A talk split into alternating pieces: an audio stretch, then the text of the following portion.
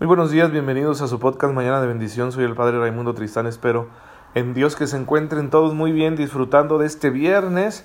Gracias a Dios es viernes y bueno, se acerca el descanso, hay que, hay que aprovechar bien este descanso, hay que planificarlo sin exagerar, ¿verdad? Porque luego las planificaciones cuando son muy inflexibles son contraproducentes, pero hay que planificar nuestro descanso para que sea de mucho provecho emocional y espiritual. Y bueno, pues si Dios nos permite estar vivos para el lunes y estaremos trabajando nuevamente con todas las ganas del mundo. Disfrutar este día que está nublado aquí en la ciudad de Chihuahua y es un día muy bonito. Me encanta a mí que estén así los días. Por mí que se quede así un buen rato, toda la semana, qué sé yo, eh, así nublado y con lluvia. Eh, me, me agrada, me siento bien físicamente en estos días y bueno, también eh, como que me emociona para emprender cosas nuevas. Eh, hemos estado aprovechando, queridos hermanos, este espacio, estos días del audio, haciendo un paréntesis en lo que estamos tratando, que es los sacramentos. Es el tema principal que nos ocupa actualmente. Ya vimos los sacramentos de iniciación cristiana, que son bautismo, confirmación y Eucaristía. Ya vimos los sacramentos de curación, que son la penitencia y la acción de los enfermos y estaremos empezando los sacramentos de servicio, que son el orden y el matrimonio. Pero hasta el lunes vamos a aprovechar hoy y el día de mañana para hablar de algunas cosas cotidianas de nuestra fe que, es necesario tenerlas presentes, como ser conscientes de ello para vivir plenamente nuestra fe y para que nuestra fe nos proporcione realmente ese ingrediente especial que necesitamos para que nuestra vida sea distinta, para que nuestra vida tenga un plus, el plus de la presencia de Dios, de que Dios está con nosotros, que no nos deja solos, que todos los días podemos estar aprendiendo de Él y que vamos a experimentar su poder, su amor, su presencia misericordiosa en nosotros. Y, eso es en las cosas de cada día, ¿no? A veces hay experiencias muy especiales, pero no hay que esperar esas experiencias de un retiro, de una, una oración así muy intensa, una experiencia mística. No, no hay que esperar eso. Podemos encontrarnos con el Señor y recibir su gracia que nos auxilia para vivir santamente en las pequeñas cosas de la vida diaria. Todos los días nosotros podemos tener este encuentro con el Señor. Hemos hablado de algunas dimensiones, algunos aspectos de nuestra vida que son cotidianos y en los cuales hay que tener presente la fuerza transformadora de la palabra de Dios. También hemos hablado de cómo entra en juego nuestra libertad, nuestra afectividad, nuestra moralidad, cuando está iluminada por la relación con Cristo, que es el aspecto principal de nuestra fe. En la práctica, lo principal de nuestra fe siempre será el trato que tengamos con el Señor. Y hoy, hoy vamos a hablar de pues algo que también está presente en nuestra vida, es parte de nuestra vida. Vamos a hablar de las derrotas, de los fracasos.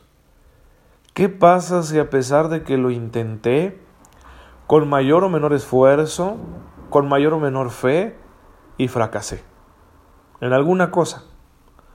Yo he platicado con una persona que está intentando dejar el cigarro y pues al parecer es, una adicción muy fuerte y me, me comparte ¿no? sus angustias y cómo se siente cuando no puede y termina fumando, ¿verdad? Nuevamente y cómo está ahí negociando con su adicción. Bien, pues eh, es así, no, no todo te va a salir a la perfección. En las cosas que tú quieres hacer rectamente, según la voluntad de Dios, en las conversiones que quieres hacer. Porque conforme vas conociendo más la palabra de Dios, surge en ti este deseo de convertirte.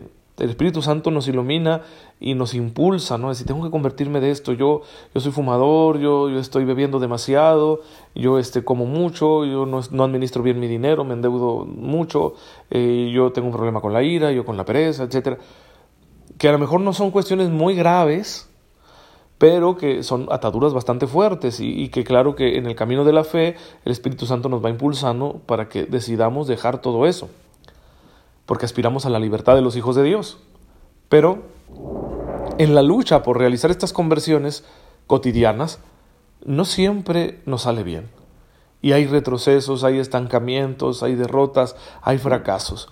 ¿Cómo integrar esta experiencia negativa que suele hundir a muchos en la depresión, o hacerlos como que se convenzan de que ya no vale la pena luchar y tirar la toalla. ¿Cómo integrar esto para no llegar a esos extremos? cómo integrarlo en nuestro camino de fe, en nuestra espiritualidad. Lo primero que hay que entender es a quién estamos siguiendo. Y estamos siguiendo a Jesús. Y humanamente, ¿cómo termina la vida de Jesús? Con un fracaso. Un hombre que hizo todo bien y sin embargo las consecuencias fueron muy malas para él. Porque fue tratado injustamente, humillado, torturado y asesinado. Y encima, en ese momento de agonía, todavía iban y se burlaban de él. Entonces, humanamente uno dice, es un fracasado. Humanamente, insisto. Un hombre que termina muerto en una cruz por un ideal que nadie le compró. El ideal de, amar a Dios como es justo, como es debido, y dejarnos transformar por Él. Pues no, no le creyeron mucho, al principio se emocionaron, pero luego lo condenaron, lo rechazaron, y ahí termina, ¿no? Como un fracasado. Claro, después viene la experiencia después de la Pascua, después de la cruz, que es la resurrección y de la cual van a ser testigos privilegiados sus discípulos.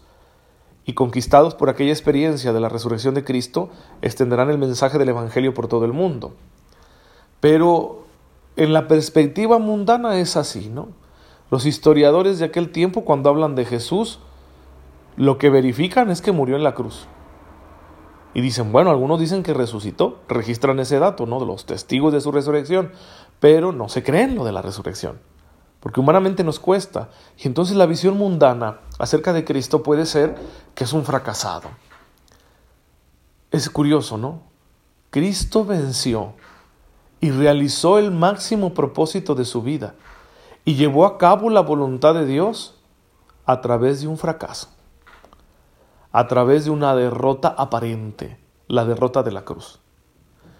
Esto debe iluminar nuestro camino de conversión, porque también en este camino nuestro habrá cruz, y en ocasiones la cruz va a significar derrota, fracaso, no conseguí lo que quería, no pude, caí de nuevo, volví a las andadas, no pude dejar esto o aquello, y puede que se nos vaya toda la vida luchando con eso. Bien, no miremos estas supuestas derrotas como un fracaso total, porque nuestra manera de amar a Dios en medio de nuestras limitaciones no consiste en tener éxito absoluto en todo lo que nos propongamos. Nuestra manera de amar a Dios en medio de nuestras limitaciones humanas es y será siempre que lucho por amor, que intento mi conversión una y otra vez porque lo amo. Es mi manera más sagrada, más profunda y más radical de amar a Dios. Decirle otra oportunidad. Lo voy a intentar nuevamente. ¿Sí? Confiando en su palabra, confiando en la esperanza que nos da la palabra de Dios. Y ahí vamos otra vez, y, otro paso, y otra vez a luchar. Y, y, a veces en el mundo te pueden decir, vas a fracasar, hombre, no lo vas a lograr. No importa es mi manera de amar a Dios, es mi manera de corresponder a su amor. No todo va a salir a la perfección en este camino. No vamos a triunfar en todas nuestras luchas. No vamos a salir ilesos de nuestras batallas. Va a haber heridas, va a haber consecuencias. Y puede que alguna cosa no nos la terminemos de quitar de encima, sino hasta la muerte. Y alguno podría pensar qué perspectiva tan negativa, ¿no? Tan pesimista. No, no es pesimista, al contrario. Es contemplar el poder de Dios que se vale incluso de las derrotas humanas para salvarnos, para mantenernos fieles y para enseñarnos a ser humildes, porque la derrota, el fracaso trae esa consecuencia positiva. ¿Te das cuenta que no eres todopoderoso? Como decimos en México, no eres Juan Camaney, no te creas tanto y pues dices, ok, necesito de la gracia de Dios y necesito de la ayuda de los demás.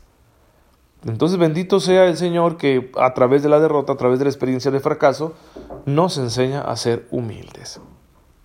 Igual que Jesús, que fue humilde y se dejó llevar a la cruz, pero aquello fue una entrega.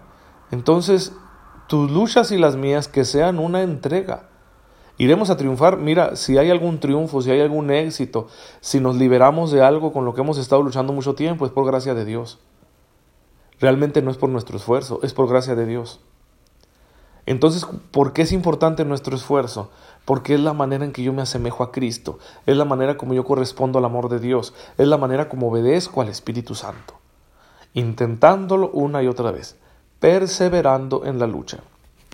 Para ello tendremos que superar muchos escollos, muchos obstáculos, algunos de, carácter emocional, porque el fracaso trae frustración, trae enojo, trae decepción, y claro, es comprensible que tengamos esas emociones cuando hemos fracasado.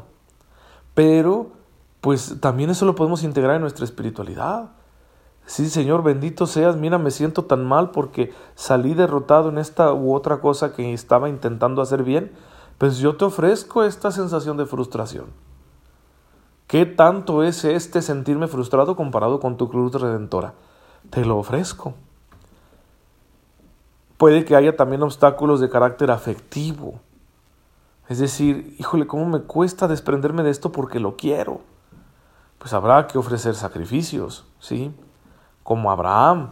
¿Cuántos años no anheló tener ese hijo que fuera el heredero de todos sus bienes? ¿Cuánto tiempo no pasó deseando poder acunar en sus brazos a el fruto de sus entrañas y que fuera hijo de su mujer? Una mujer con la que había compartido también tantos años de vida. Y por fin llegó, ¿no? Y vino el éxtasis para Abraham y Abraham sería el hombre más feliz del mundo, educando a su hijo Isaac, viéndolo crecer. Y de repente llega la palabra de Dios y el Señor le dice, ofrécemelo en sacrificio. Es decir, nada puede ser más importante que yo, ¿verdad? Por eso es la imagen del Dios celoso, ¿no? Que, que tiene el pueblo de Israel. Claro, no son unos celos patológicos como los nuestros, son los celos de la salvación. Es decir, es que si pones algo en tu corazón, en el lugar que me corresponde a mí, dice el Señor, tu vida se va a distorsionar.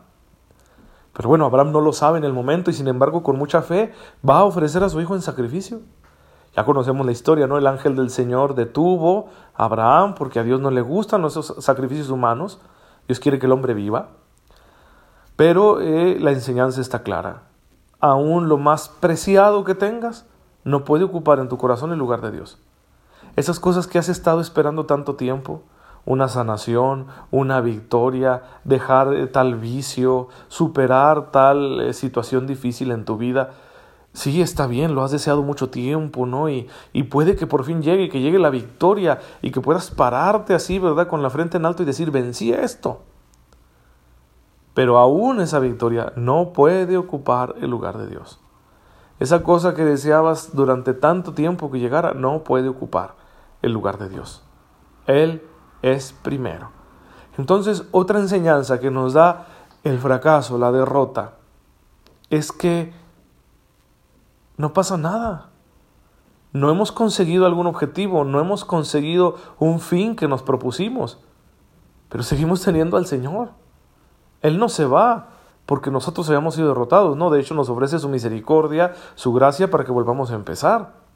Entonces, pues ya lo tenemos a Él, el premio, hermanos, ya lo tenemos, el verdadero logro de la vida, el verdadero éxito ya es nuestro, porque Él está aquí conmigo, aunque yo sea vencido mil veces en un día. Él está aquí conmigo. Y ojo, esto no es una invitación al cinismo, a decir, bueno, entonces no lucho y voy a pecar. No, no, no. El Señor rechaza a los cínicos. ¿Sí? No, no, no se trata de eso. Se trata de decir, voy a luchar hasta donde yo pueda. ¿Iré a triunfar o iré a ser derrotado? ¿Quién sabe? Pero mientras esté luchando, esa será mi manera de amar a Dios y Él va a estar conmigo. Entonces el verdadero éxito, el verdadero logro, el verdadero premio, la verdadera realización de una vida humana, ya la tienes porque el Señor está ahí y no te va a abandonar.